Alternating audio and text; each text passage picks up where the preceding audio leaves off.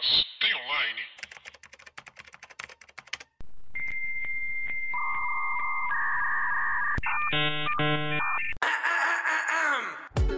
Olá, pessoas. Tudo bem com vocês? Eu sou Paulo Andrade, jornalista e redatora. E meu nome é Thalita Lefel, eu sou designer e criadora de conteúdo. Tá começando mais uma Tem Online. Mas tem online. E aí, Paula, o que, que a gente viu? Nós vimos uma minissérie da Netflix chamada Nada Ortodoxa. É verdade.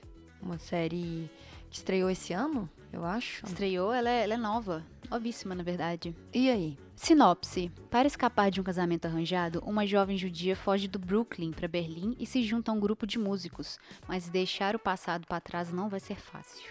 Nossa, essa sinopse, gente, puta que pariu. Nossa senhora. Eu acho que eles não querem dar, dar spoiler, mas eles não falam absolutamente nada, né? Tá. E aí? Ó, são quatro episódios. é, essa série, minissérie na verdade, né? É baseada em um livro com o mesmo nome que chama Unath- Un- Unorthodox. Eu não sei falar isso. Que seria nada ortodoxo em inglês. Uhum. De memórias de uma mulher judia do Brooklyn que fugiu de um casamento arranjado quando ela tinha 17 anos Uhum. para tentar a liberdade, porque é uma comunidade de judeus extremamente Ortodoxa? ortodoxa. Que assim, inclusive, eu, quando eu e a Thalita a gente tava assistindo, lembrou um filme que a gente viu que é muito, muito bom, que chama Desobediência. Uhum. Que inclusive tem a, a- a atriz principal com o mesmo nome, né? Este. Uhum. Que no livro ela não tem esse nome, inclusive. Achei curioso. Eles mudaram o nome dela pra série com o mesmo nome do filme. Uhum. Enfim. E aí lembra Desobediência, que é muito bom, que fala sobre judeus ortodoxos de Londres. Uhum. E assim, é muito forte, né? É. É muito forte. É muito. Você falou que no começo você achou bem malhação. É, a produção, assim, no começo me incomodou um pouco. Talvez seja porque é uma produção mista, é, alemã, israelense e americana. Aham. E aí tem uns atores, umas, uma direção, assim, que às vezes parece meio mal- malhação. É porque você tá acostumado demais com. com coisa americana. Provavelmente. Direção, essas coisas. E aí quando aparece uma coisa que foge do roteiro, que é diferente, eu não sei se é mal feito, porque a gente tá acostumado com uma linguagem só, a gente estranha mesmo. Mas a história pega completamente, porque você fica assim. É um universo que pelo menos eu não sei absolutamente nada.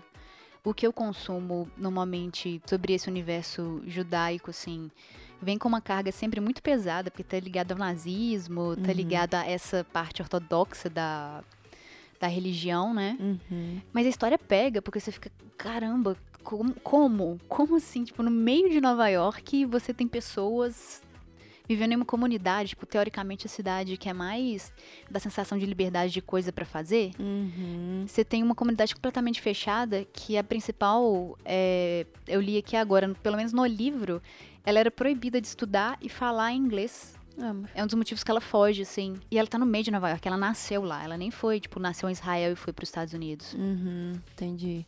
É, é muito, é muito é, louco essa, essa sensação de prisão que ela tem, assim. é- é- incomoda. Incomoda e, tipo assim, faz você ter empatia pela personagem já no começo da série. Isso eu achei bem É. legal, assim, a a forma que, que é construída. Inclusive, a atriz principal, ela chama Shira Haas. Shira Haas. Shira Haas. Em português. Shira Haas. Haas. Não sei. Ela é israelita. E ela tem 24 aninhos. Olha só, veja bem. 24 anos. Na série ela tem 19, né? Ela tem 19 e 20. Pois é. série. E o Amit Hava, que é o marido dela na série, que, cara, ele é, é muito engraçado, assim. Você vê. o- o- a gente vai chegar nessa parte, mas ele também tem é, 24 anos. Todo mundo da série é muito novo, assim. Tipo, o, nam- o namoradinho. Já tô dando spoiler pra caralho. O namoradinho dela, que em algum momento aparece, que eu, eu já tô estragando tudo pra vocês. Ele também tem 24 anos. E o mais legal é o. Como é que chama? A naciona- nacionalidade de cada um. Porque a principal, ela é israelita. É, is- israelense? Desculpa. Dá a mesma coisa? Não sei. Ela é israelense, na dúvida a gente fala certo. O Amit também é israelense. É, tem um, um personagem muito bom lá, que é o. Não lembro o nome dele na série. Ele é, é alemão israelense. Tem muito e a gente nem Velho. lembra disso. Não, mas ele é alemão israelense, é muito filho da nação do fogo com o reino da terra, sabe? Tipo assim, Ou seja, sa- é entendeu? um pessoal que descende diretamente, provavelmente, da guerra. Entendeu? E a e o menininho também, o namoradinho, é um ator alemão. Então, tipo assim, é- é- é- sabe, com a mãe judia, croata, o pai alemão, é isso que eu tô te falando. Tipo assim, é muito, é muito louco a gente ver esse- essa série, pra mim, e não lembrar de Avatar, nesse ponto. De, tipo assim, de, de cross-cultura e nascer uma nova cultura dentro disso, enfim. Não- eu vou começar a falar de Avatar, começo a chorar. Mas e aí, Paula, o que, que você vai falar da série? O que, que você achou da série? O que, que você achou da direção? O que, que você achou do roteiro? Me deu vontade de ler o livro, porque eu imagino... Ah, não. Mentira. Deve ser sensacional esse livro. Eu não sabia da existência desse livro. Eu vi o cartaz dessa série e fiquei extremamente tentada a assistir por causa do filme Desobediência, uhum. porque abriu minha cabeça quanto a assuntos de- de- desse tipo que eu não conheço nada sobre. Uhum. A direção eu achei bem básica, sim, nada muito a declarar. Aham. Eu gostei do roteiro, Aham. Eu gostei de como terminou. Aham. É, eu acho que tem várias é, coisas poéticas assim nesse roteiro. Uhum. Na verdade, nesse acontecimento, porque é real, né? Por exemplo, ela tá em Nova York, de uma família judia ortodoxa, Uhum. e vai para a Alemanha para se libertar. Uhum. Isso é muito poético. É. É, muito poético. Como judia indo pra Alemanha pra se sentir livre, né? Exatamente. É. Eu comentei no episódio anterior que eu tava lendo Maus, que é o- um quadrinho que ganhou Pulitzer. Ele é sobre a Segunda Guerra Mundial, sobre o ponto de vista judeu, de um judeu que foi pra Auschwitz. É sensacional. Então eu já tava assim no hype sobre o assunto. E foi muito interessante ler depois disso e é, é muito chocante, porque isso foi ontem, sabe? A gente vê, tem partes assim do nada ortodoxo que a gente toma um susto, a gente esquece que coisas assim aconteceram e podem acontecer novamente a qualquer minuto. Hum. Tem uma hora assim que ela comenta que para os judeus hoje, especialmente os ortodoxos, ter filhos é uma coisa muito diferente e muito ah, especial porque eles têm que repor 6 milhões de vidas perdidas na Segunda Guerra. É. Gente, isso é um tiro. Na hora que ele falou isso, assim, a gente deu um pause e falou assim: tempo de corona, que a gente vê aí mais de 200 mil pessoas mortas e a gente já fica chocado. Imagina 6 milhões de vidas É. por causa de uma religião, sabe? Sim. E é por causa. Eu não quero falar as coisas que eu quero falar, porque senão as pessoas vão começar, ah, né? Não sei o quê. Então, eu não, não, não quero comentar as coisas que eu iria comentar aqui. Mas é um filme que ele desperta em você uma um medo e uma compaixão, eu acho a palavra Uhum. e como que tudo é muito passível de ser ressignificado quando tem uma força maior por trás, sabe? Tipo assim, ela ressignificou a liberdade, ela ressignificou o que é ser judia, ela ressignificou uma música, ela ressignificou um lugar, um lago. Então, tipo assim, esse filme, ele é muito isso, assim, é muito... Eu não vou falar cru pra gente interpretar do jeito... Tipo, a favorita, a favorita pra mim é cru. É um filme Qual que é sobre... a favorita? Qual? É favorita. Não é favorita, não? é? Desobediência. Desobediência. É, é um filme cru, Uhum. que você, tipo assim, você engole ela. Sabe? Aham. E esse não. Esse é um filme que ele é mais mastigadinho, Uhum. ma- mais cozidinho em umas partes, mas que é difícil de descer de qualquer jeito. É, Sabe? e ele dá, eu acho que você tocou um ponto muito bom de ressignificar, porque ele dá esse contraponto do como que você nasce num lugar tão fechado, e aí eles até brincam com isso na minissérie e fala que, ah, mas a comunidade não existe um muro ao redor dela, você não tá isolado dentro de um castelo. Eles estão sim, é um castelo mental e ele é pior do que o muro mesmo, porque o muro você faz plano pra pular, o castelo você tem que desfazer o seu eu pra poder sair dele. E aí a gente vê ela fazendo isso. bom. E a gente vê o quanto que é difícil, porque quando ela chega na Alemanha, eu vou falar quais circunstâncias, mas tem, por exemplo, casais gays. Aham. Isso pra comunidade judaica ortodoxa é muito louco, é, é inaceitável. É, Assim, é pecado. é, isso eu pesquisei por causa de desobediência. Eles falam que Deus te fez, então você é especial. E se você nasceu com esse tipo de padrão de doença, é porque Deus te deu uma missão de combater isso. Mesmo se você não for feliz no casamento, você precisa combater o, a homossexualidade, porque é uma missão que Deus te deu. Eles enxergam olha, tudo olha assim. isso, É. gente. Ai, Então você vê pelos. Você vê pelos olhos dela, ela olhando a primeira vez e você vê a cara meio de desgosto dela, ela engole em seco e vira pro outro lado. Na hora que ela vira pro outro lado, ela depara com um casal homossexual que é extremamente fofo e que ajuda ela. Ah. E aí você vê que as coisas vão mudando com ela, você vê aos poucos assim ela entendendo, comendo carne de porco e não morrendo. Uhum. É tudo resignificado, né? É. Inclusive, fun fact, ou, ou não, o Amit Havar, o marido dela na série, Uhum. é gay na vida real. Aff, velho, que maravilha. Muito foda, né? Inclusive, eu não sei quanto a- Hum. ao Estado de Israel hoje, o que, que eles falam sobre. Ah, Tenho curiosidades. Se alguém souber de alguma coisa, comente. É. Eu sei que o Estado mesmo, Israel mesmo, eles são mega tecnológicos, mega pra frente, politicamente mesmo. Eles dão um banho em vários países aqui do Ocidente. é, Isso tem muita curiosidade de saber. é, eu vou ficar calada. Porque eu não. não- não- não- entendeu? Não, não, não, não dá, Paula. Eu tenho que pontuar coisas assim. Extremamente. Ah, tem uma coisa que eu quero comentar. O marido dela, né, o Shapiro, o Yankee Shapiro, na série, é, tem um momento que a gente entende que ele quer ficar do lado dela. Não é sobre amar ela, é sobre amar a comunidade e o que que essa comunidade representa e o que que ela representa dentro da comunidade. Então, tipo assim, quando ele faz e age do jeito que ele age, dá pra você ver que ele nunca teve oportunidade de ser outra coisa na vida. Uhum. E isso é uma coisa que acontece muito atualmente, que são que é a internet. Sabe? Tipo assim, tem gente que nunca teve oportunidade de ser outra coisa. Uhum. Nunca. E não ter oportunidade de ser outra coisa faz de você um- uma porta que você só sabe abrir e fechar. A sua única função. Deixa eu começar de novo, meu raciocínio tá, tá todo travado. Quando você cresce sem opção de ser outra coisa, você só entende que você nasceu pra ser aquilo e você se torna uma porta. Então, por que, que você se torna uma porta? Porque você aprendeu a vida inteira que você tinha que abrir e fechar. E alguém vinha com uma chave e te trancava e alguém vinha com uma chave e te trancava. Você entender e você viver outras coisas permite que você, como porta, possa ser outra coisa, como por exemplo uma mesa. Entendeu? O quanto de gente compra uma porta no Leroy, paga nós, e compra dois cavaletes e faz uma mesa virar. Ou faz, uma, porta virar uma mesa.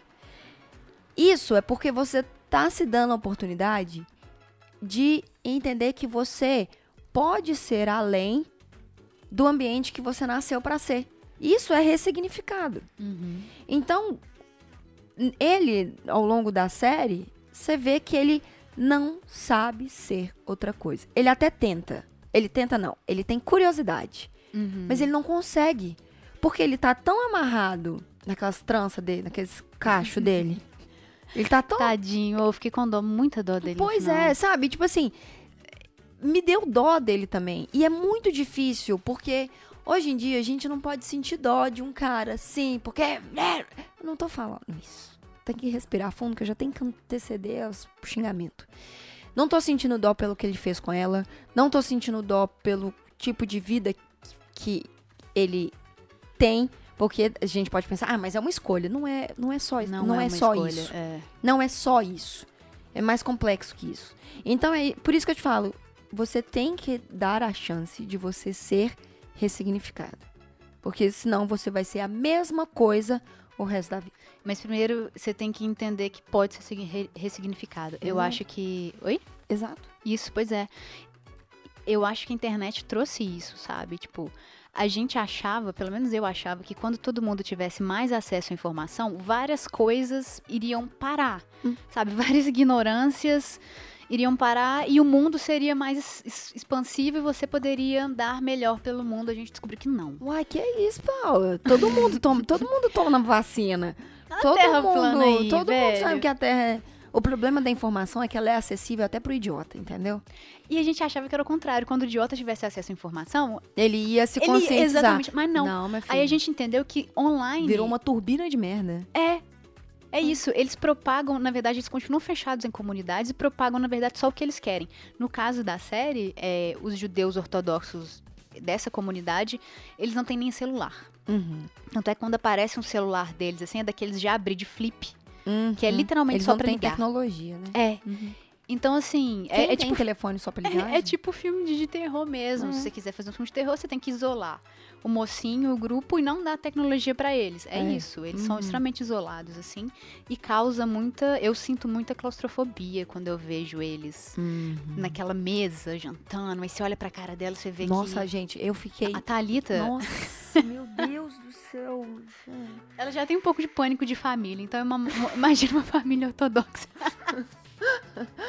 Nossa, gente do céu. Tinha umas horas no filme que eu não, eu não conseguia olhar. Eu falava, meu Deus, como. Nossa, põe um quadro nessa casa. Pinta uma parede de outra cor. Sabe? Inclusive, isso é um ótimo comentário. Nossa senhora. A casa era toda tom pastel, A casa é bege. toda morta, toda. Nossa! A roupa deles, né? Nossa, era tudo pastel, tudo sem vida, tudo. Tudo. tu- nu. Não consigo. Eu, eu, eu não consigo. Isso é, um, isso é um sentimento que. Ele me consome. Eu não. Eu não. Não, não, não. Não, não, não, não. Entendeu? é, é, é too much. É, é muito. É muito privar, sabe? É muito, é muito privação, assim.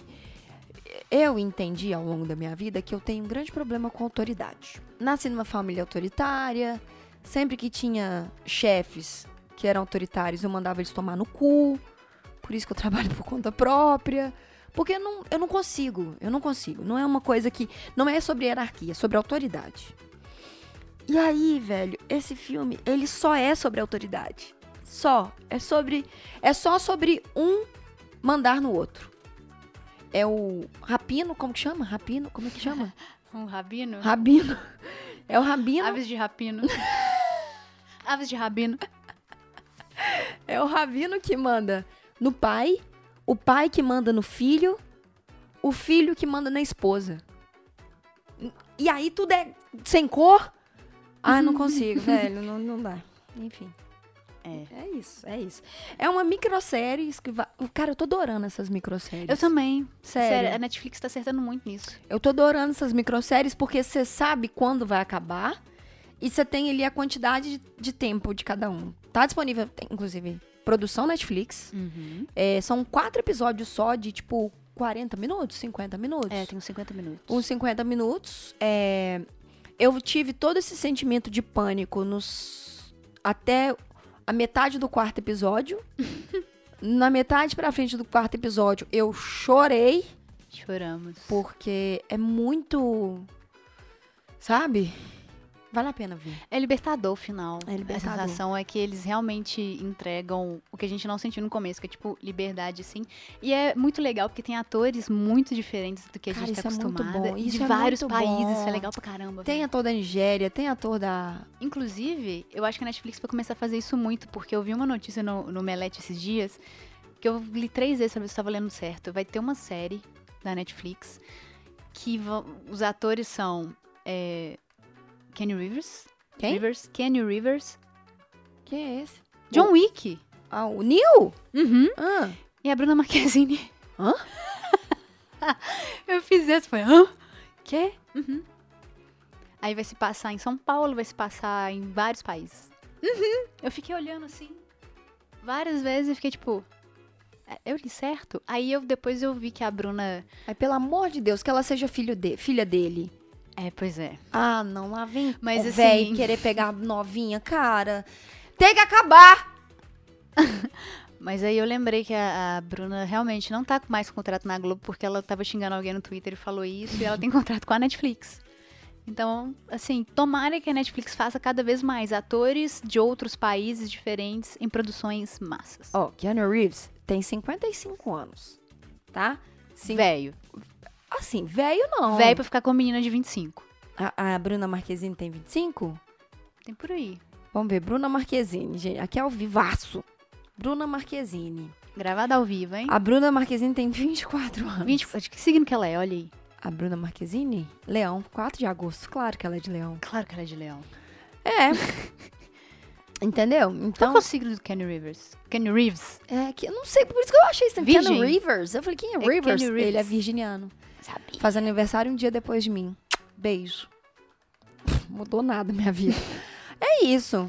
Então, olha você. Olha o que que é geração. Você falou Keanu Reeves, John Wick. Eu falei Matrix. Respeita, respeita. Ou o máximo que você vai falar é velocidade. old. O máximo que você vai falar é velocidade máxima. Agora, John Wick? John Wick é pra homem que gosta de Velozes e Furiosos e 24 horas. E cachorro. e Cachorro. É isso, então. É, você viu alguma coisa online? Não, eu vi isso aí, que eu fiquei chocada e maravilhada. Eu vi um negócio online. O que, que você viu? Eu tô assistindo Madness. Full, Mind, Mind, Madness. Como é que é? Madness. Madness. tá colocando a blusa de frio, gente, pera. Madness. Madness. Como é? Estou assistindo Midnight Gospel, que é um novo desenho da Netflix. Dos mesmos produtores, eu acho, dos criadores de A Hora de Aventura. Nós vamos fazer um master online dele, porque é, é necessário. Mas, até agora. Nossa. Eu não sei explicar o que, que é aquilo, não. Inclusive, eu estou esperando chegar no último episódio da temporada e falar assim: todas essas conversas que vocês Nossa. viram nesses episódios foram reais e eu só gravei elas e joguei o desenho em cima. É, é, pois é. pois é. É, é isso. Mas vai ter, vai ter um, um, um master online dele. A gente, eu- a gente vai pro terceiro episódio. Mas não é uma coisa que você dá pra ver, tipo, dois, três de uma vez. Eu, eu não consigo ver dois, três de uma Não dá. vez. Então. É, é isso então. Tá bom? Tá bom, Então é isso? então é isso. Então é isso, pessoal. A gente se vê na semana que vem. Beijo. Tchau.